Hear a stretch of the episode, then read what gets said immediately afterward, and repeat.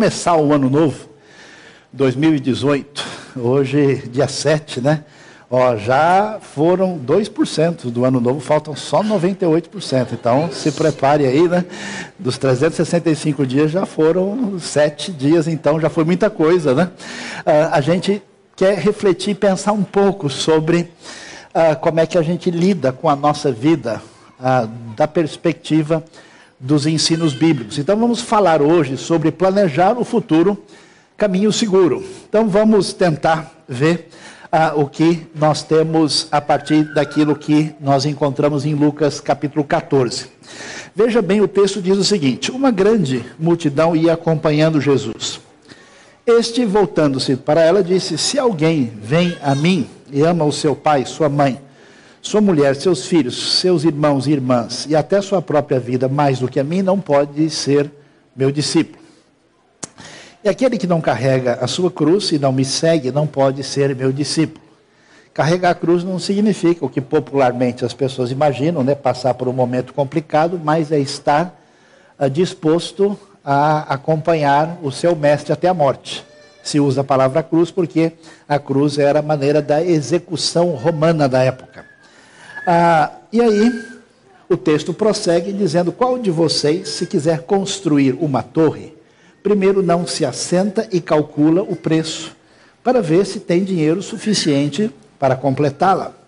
Pois se alguém lançar o alicerce e não for capaz de terminá-lo, todos os que o virem rirão dele, dizendo: Este homem começou a construir e não foi capaz de terminar.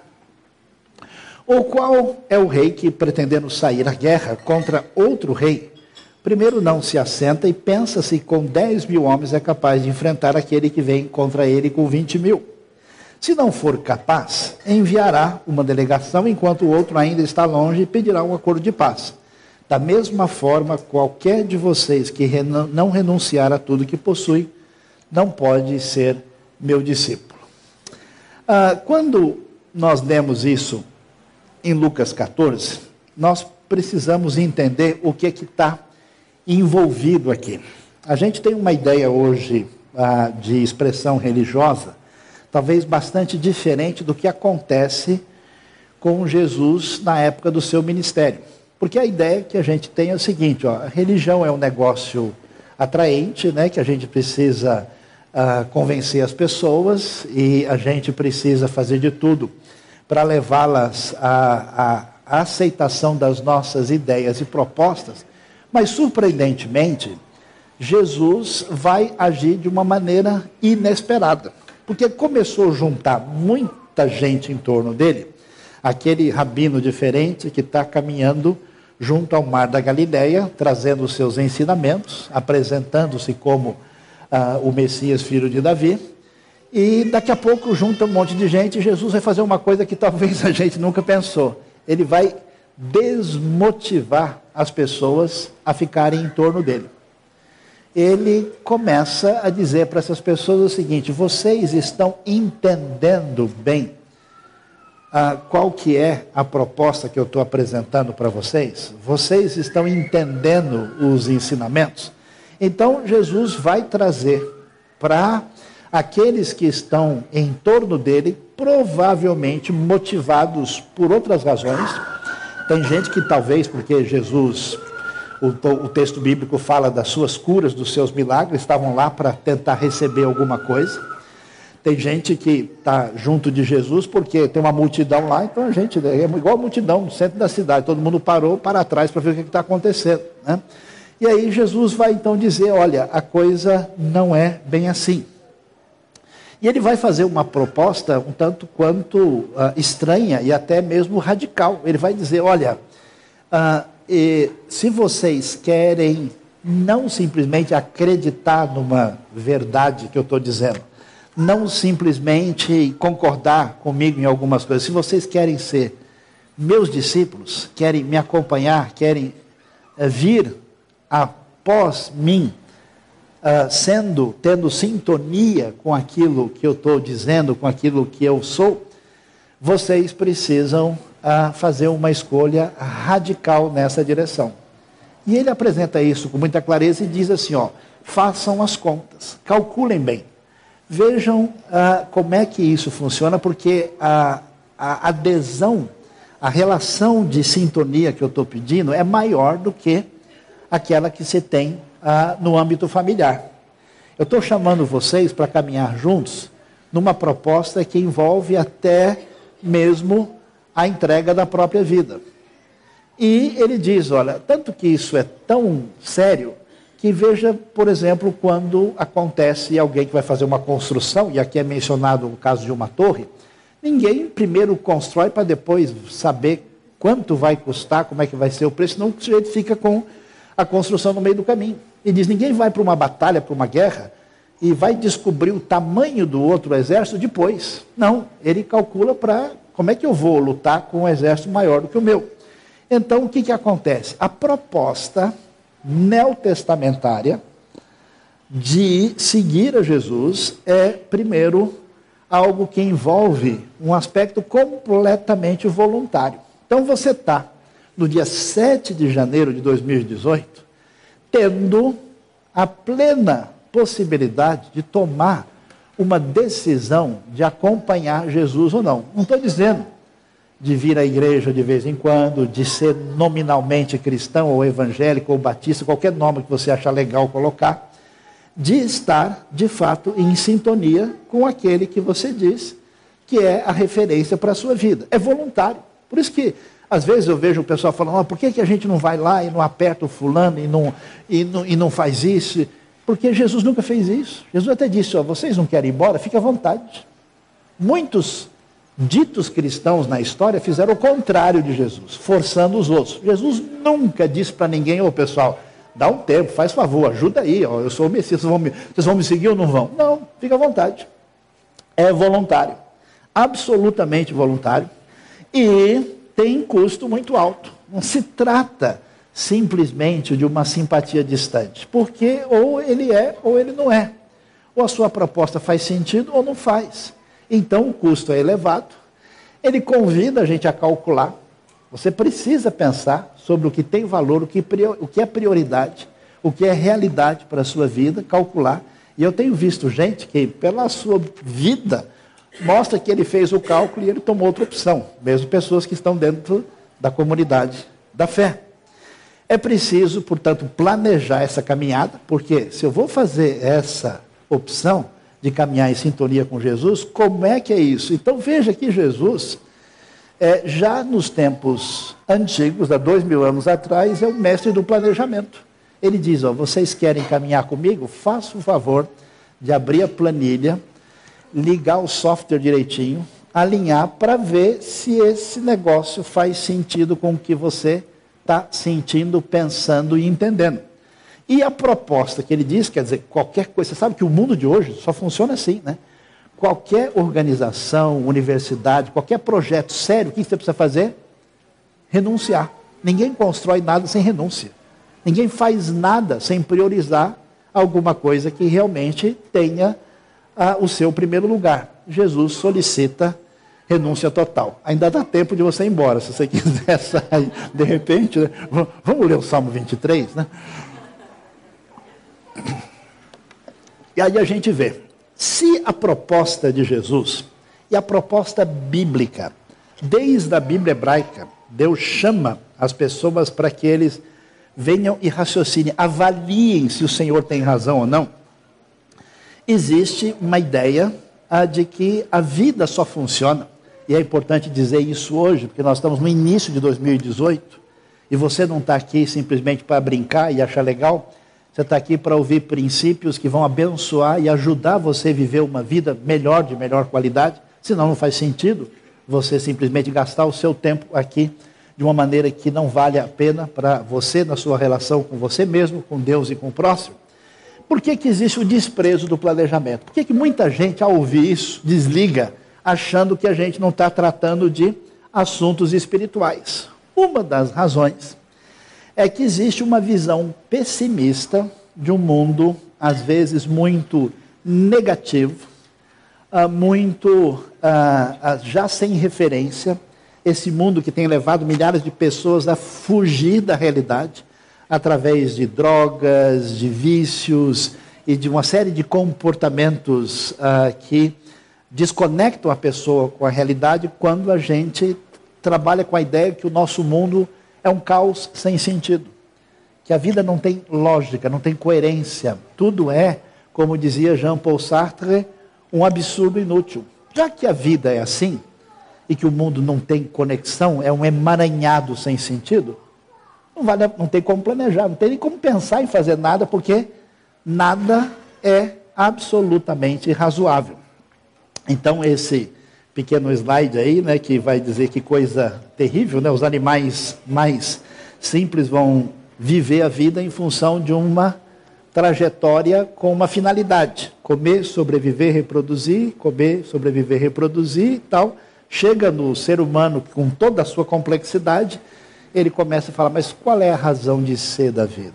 Qual é o sentido da vida, né? A pessoa ah, é impressionante. Quanto mais ah, as pessoas têm ah, de recurso e bem-estar à sua disposição, mas elas dizem que a vida não tem significado nenhum. Né? Por isso que a gente recomenda e recomenda mais uma vez o pessoal poder dar uma lida no famoso, famoso famosas obras do Dr. Viktor Frankl, né, que foi preso num campo de concentração e se tornou um grande estudioso da alma humana e a sua discussão é exatamente em busca de sentido e como é que ele relaciona isso com a fé. Visão de mundo. Quando alguém vive nessa ideia de caos sem sentido, de fato, ele não vai achar que vale a pena planejar, porque nada tem sentido. A outra ideia, preste atenção, a gente tem matrizes que organizam a nossa cabeça e que organizam o nosso comportamento e tomada de decisão. Então, às vezes a pessoa tem um verniz bíblico, mas a sua cabeça funciona com uma outra sintonia. E se ele não trocar a cabeça, aproveite que esse mês está em promoção, dá para trocar a cabeça no ano novo, e você ajustar os ponteiros direitinho, né? Ah, quem sabe está fazendo 12 vezes sem juros, né? Porque temos 12 meses pelo ano. Você tem uma visão determinista da realidade. O que é o determinismo? É aquela ideia de que eu não tenho liberdade real. Que as coisas que eu faço, que eu escolho, acontecem por causa de um sistema maior que define de tal maneira o meu comportamento que eu não tenho escolha nenhuma.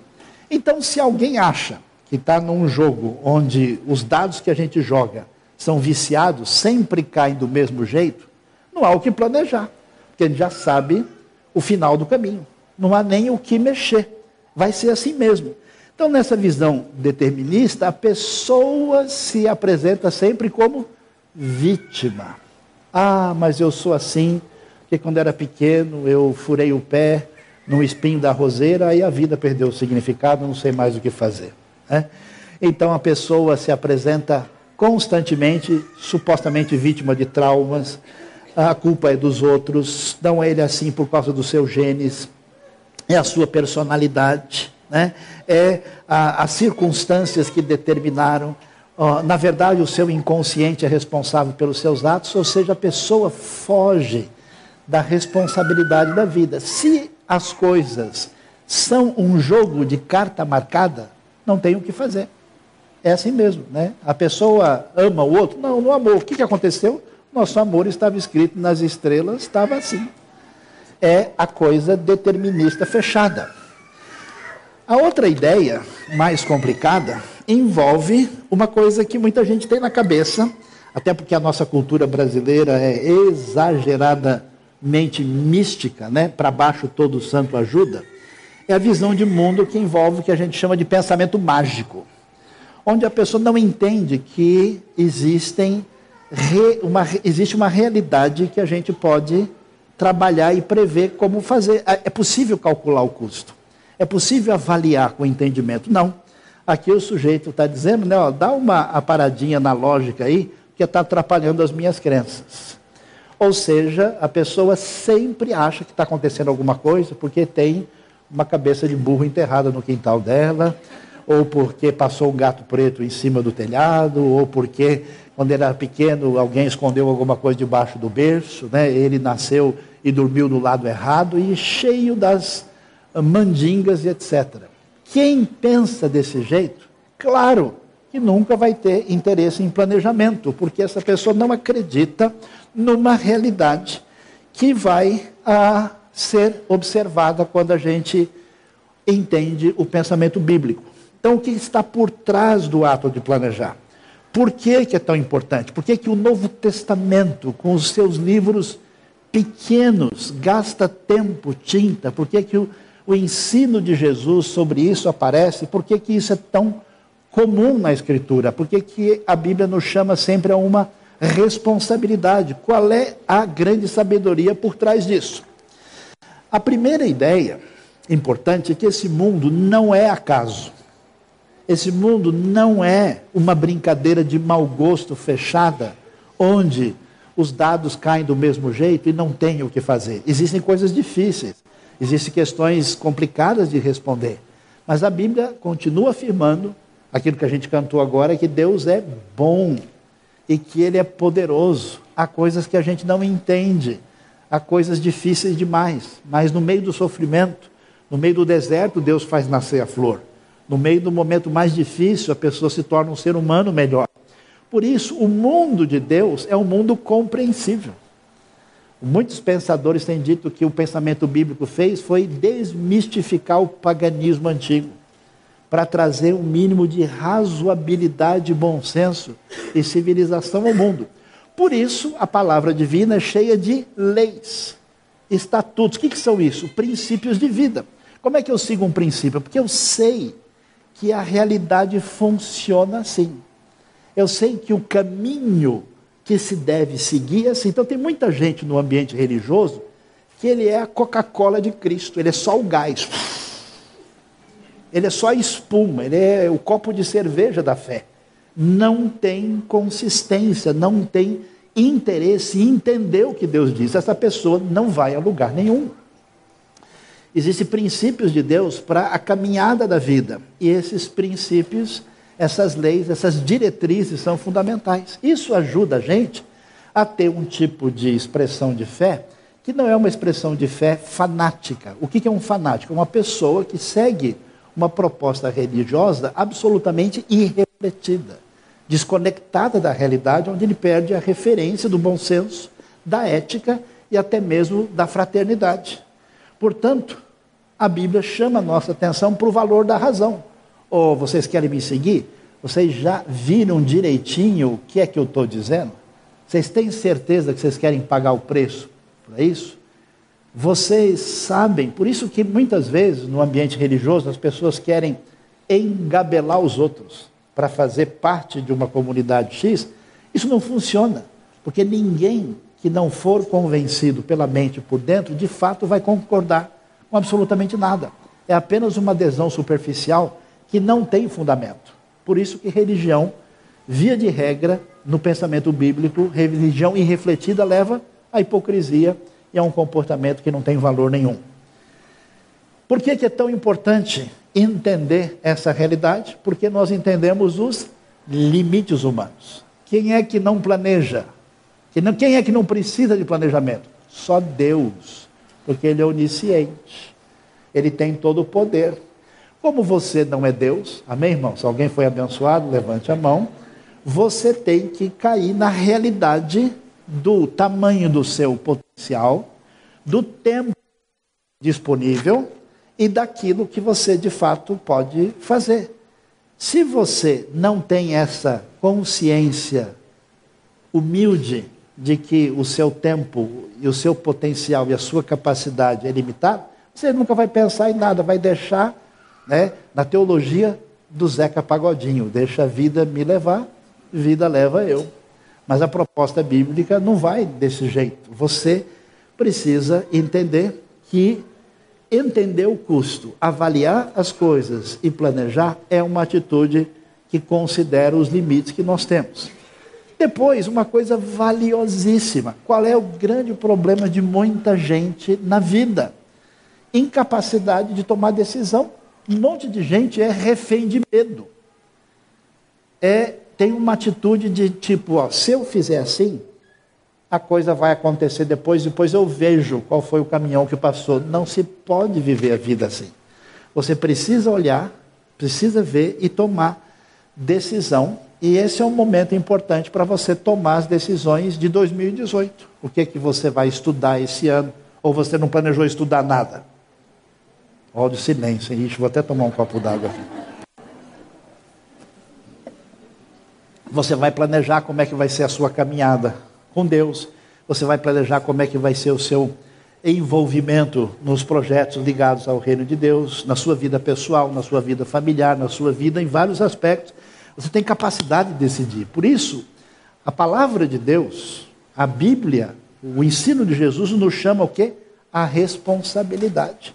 Não é um tipo de expressão de fé que joga numa atitude de alienação. Pelo contrário, ó, vocês querem me seguir? Querem mesmo? Então vocês já avaliaram o que está envolvido nisso? Nós somos chamados à responsabilidade colocados numa situação em que nós temos a condição de tomar a decisão que vai desenvolver o nosso caminho, a nossa vida. Quando você tem um filho, você tem uma criança, você vai pensar em que escola eu vou colocar. Em que momento ele deve aprender isso? Você não vai esperar, não, quando ele tem 18 anos eu vou decidir se quer estudar ou não. Isso não existe, quer dizer, eu espero que não, né? Porque é algo realmente complicado. Então, nesse sentido, essa ideia ah, que muita gente pode achar que não é tão espiritual, que não é tão ligado ao profundo do nosso coração, tem uma validade importante na vida. Muitas pessoas têm uma série de dificuldades na vida porque entendem que a gente vai vivendo e depois a gente dá um jeito. E não pode ser assim. Agora, quando a gente pensa nisso, eu já percebi que algumas pessoas já estavam pensando sobre esse assunto. Eu recebi um revelamento aqui sobre a questão. E alguém diz: Ah, então se a gente vai planejar, se a gente vai uh, organizar tudo, então quer dizer que a coisa está na nossa mão. Eu, eu penso muito para frente, mas a Bíblia não diz o oposto, que a gente deve confiar em Deus. Então, como é que eu preciso ser uma pessoa de planejamento, de calcular o custo, de ver o envolvimento das coisas e, ao mesmo tempo, não está certo ficar ansioso. É que planejar não tem nada a ver com ter ansiedade. Na verdade, o ensino de Jesus é não se preocupe com amanhã. Se preocupar, no sentido negativo da palavra, significa, na verdade, o oposto de planejar. O que é planejar? Planejar é quando eu tenho oportunidades e tenho um potencial e tenho um espaço de tempo, eu me organizo dentro desse espaço de tempo, como é que eu vou executar essa oportunidade para de alguma maneira ser frutífero naquilo que eu vou fazer. Quando alguém fica ansioso e perturbado, a pessoa é difusa, ele não tem direção nenhuma. Geralmente a ansiedade toma conta da gente quando quando a gente fica sem saída. E agora, né? Eu vou fazer tal coisa e aqui eu não sei o que, que eu vou fazer. E a pessoa começa a comer a unha, o dedo do pé, o cotovelo do amigo e vai embora. A ansiedade é uma coisa que surge muito no coração da gente quando a nossa ideia de que a gente tem o domínio das coisas é confrontada pela nossa fragilidade e limitação. Então, na verdade, não tem nada a ver uma coisa com outra. Quem geralmente fica muito ansioso é gente que tem pouca capacidade ou interesse em planejamento.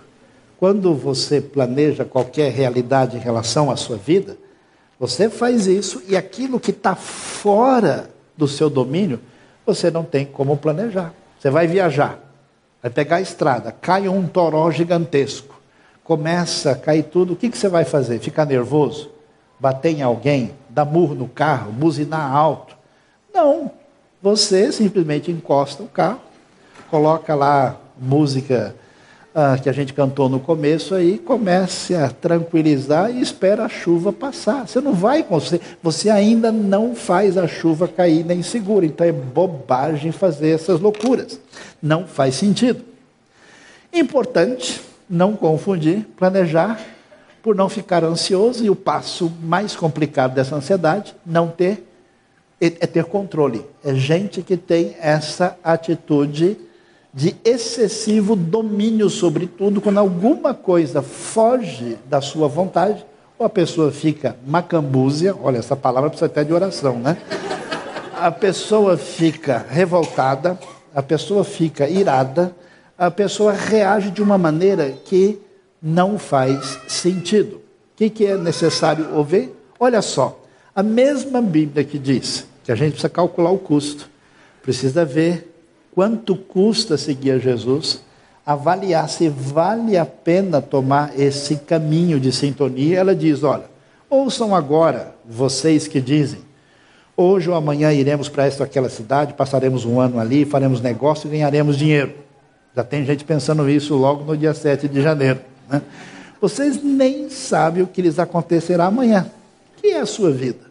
Vocês são como a neblina que aparece por um pouco de tempo e depois se dissipa. Ao invés disso, deveriam dizer: se o Senhor quiser, viveremos e faremos isto ou aquilo. Ou seja, é necessário ter uma sabedoria em que a gente planeja, executa e quando a coisa sai da nossa alçada, mira de controle, você não venha rodar baiana, porque você ainda não é Deus. Amém? Você não tem domínio. A gente às vezes faz, se a coisa não aconteceu, está fora, o texto vai dizer para a gente, ó, vocês estão planejando, entendam. Planejamento não diz, ó, vocês que estão dizendo, passaremos um ano, faremos negócio, parem, fechem os negócios, não passem em lugar nenhum e fiquem em casa, no fundo do porão, fazendo oração. Como disse o professor Saião. Não. Não tem isso. O que, que tem? O contrário, tem isso. Vocês vão, mas dizem, se o Senhor quiser, viveremos e faremos isso e aquilo. Debaixo dessa consciência que, além do que a gente pode ver, Deus está sob o controle. Todo mundo que chuta o pau da barraca está mostrando que não acredita que Deus supervisiona a sua vida. Todo mundo que se entrega a pensamento e a sentimento negativo, no fundo está dizendo: olha, eu acho que Deus foi dar uma volta, eu não sei se ele volta hoje ainda. Acho que ele choveu muito e ele pegou algum hotel no meio do caminho, só vem depois da manhã. E a coisa não é dessa maneira. Diante dessa realidade, a pergunta que a gente deve fazer então é essa: né? o que é que a gente deve fazer em função da compreensão da necessidade ah, de ter planejamento seguro para ter um bom futuro e do fato de que a proposta de quem segue a Jesus é uma proposta radical.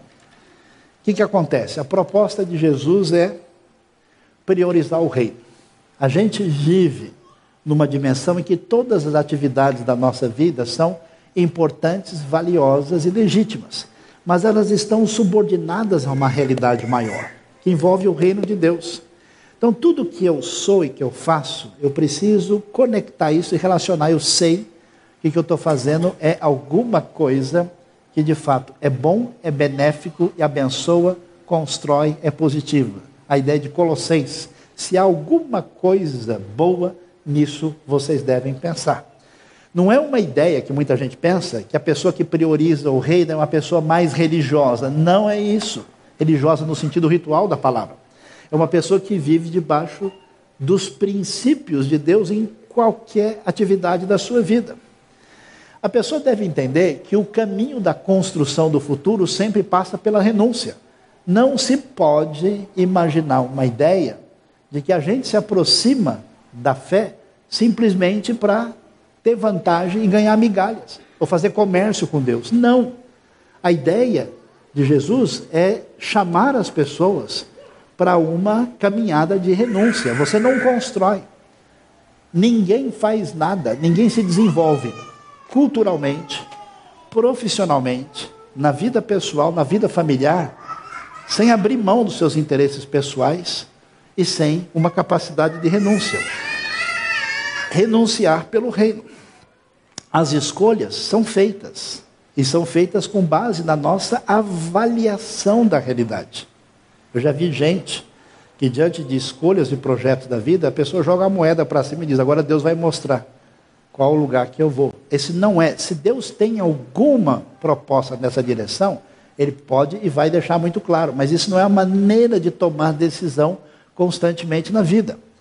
As escolhas devem ser feitas sob a proposta do reino. É necessário pensar bem. Olha o que Jesus diz.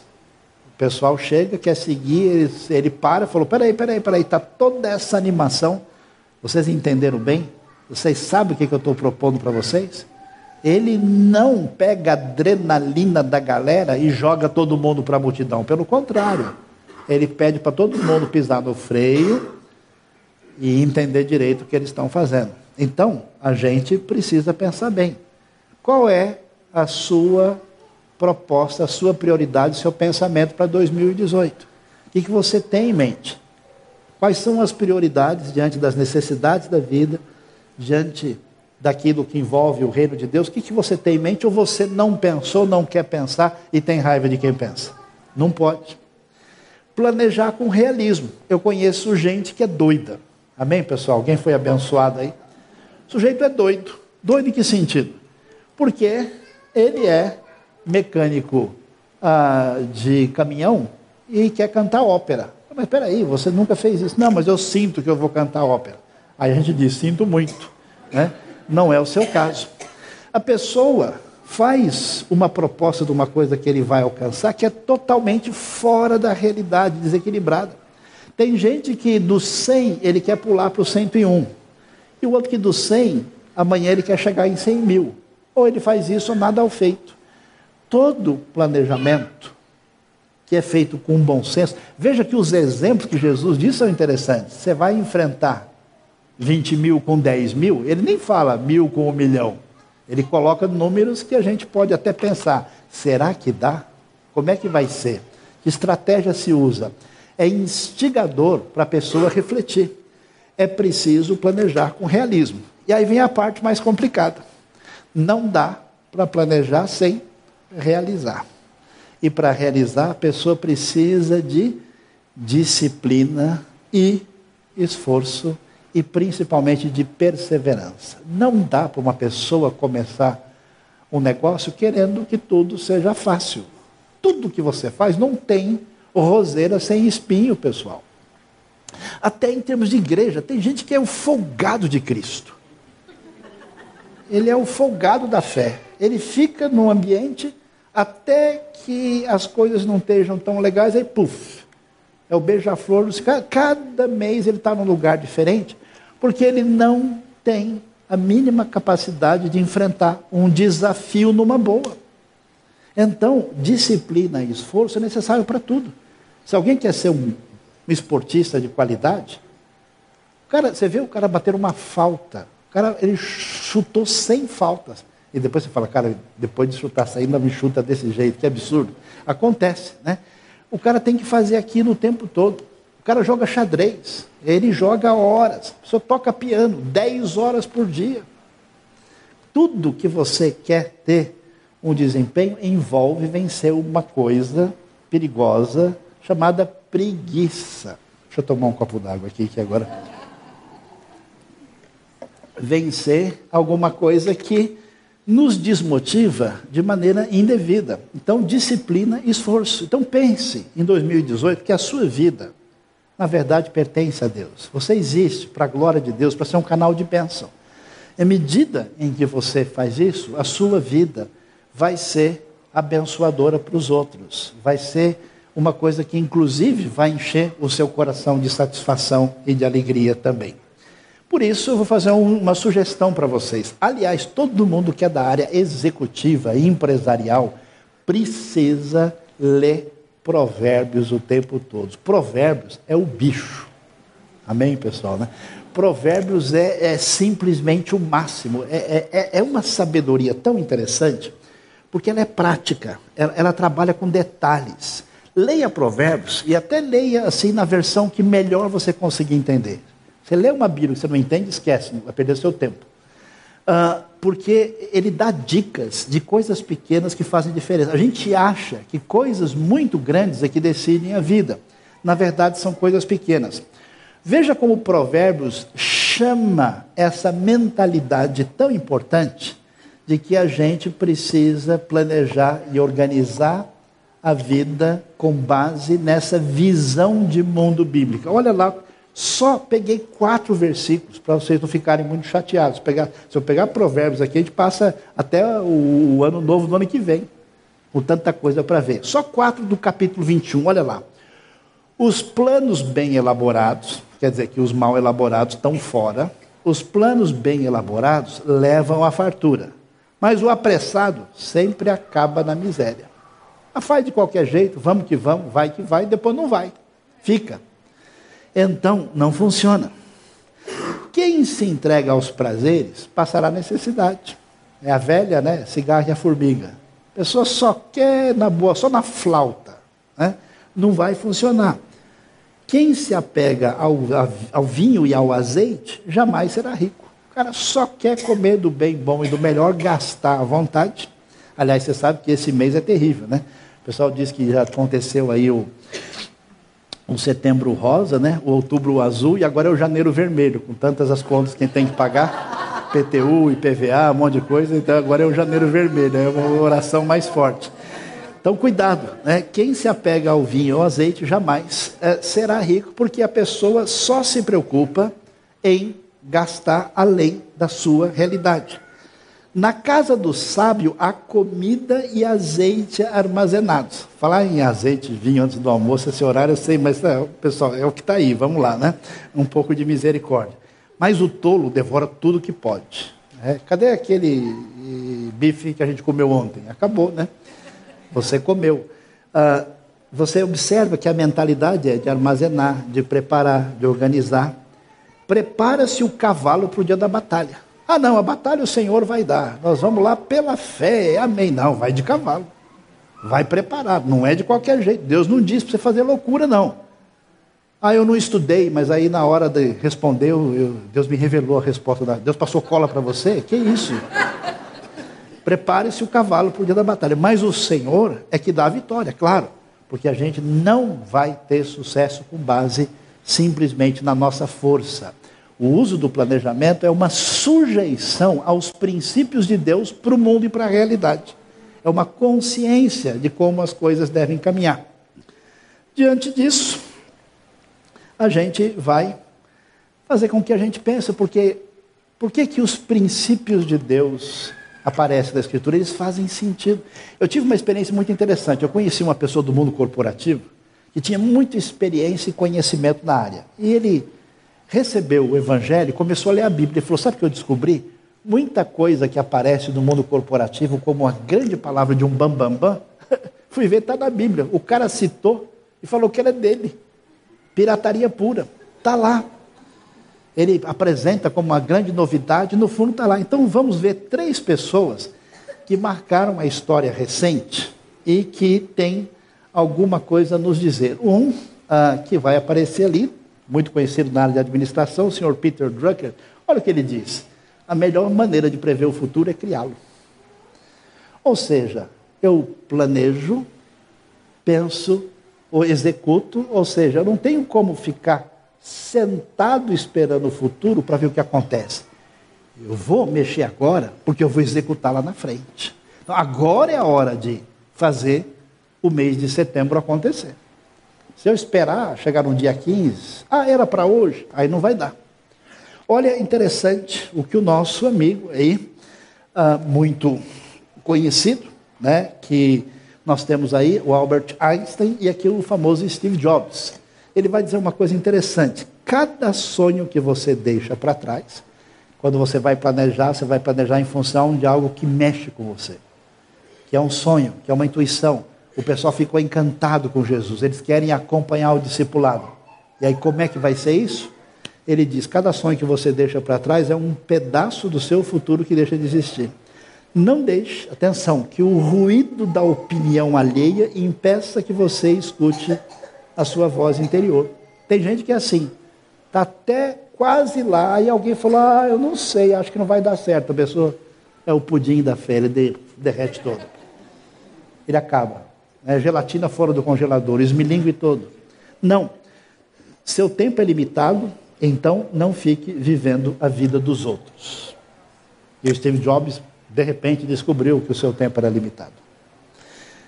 Albert Einstein, que dispensa apresentação, o maior físico do século XX, dos maiores homens da história da ciência, alguém que tinha uma relação muito interessante com a fé, vale a pena ver isso.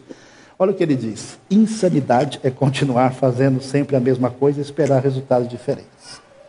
Então, se você vai planejar, você vai pensar, se você vai hoje aqui oferecer a sua vida a Deus em 2018, a pergunta é: o que é que você vai trazer?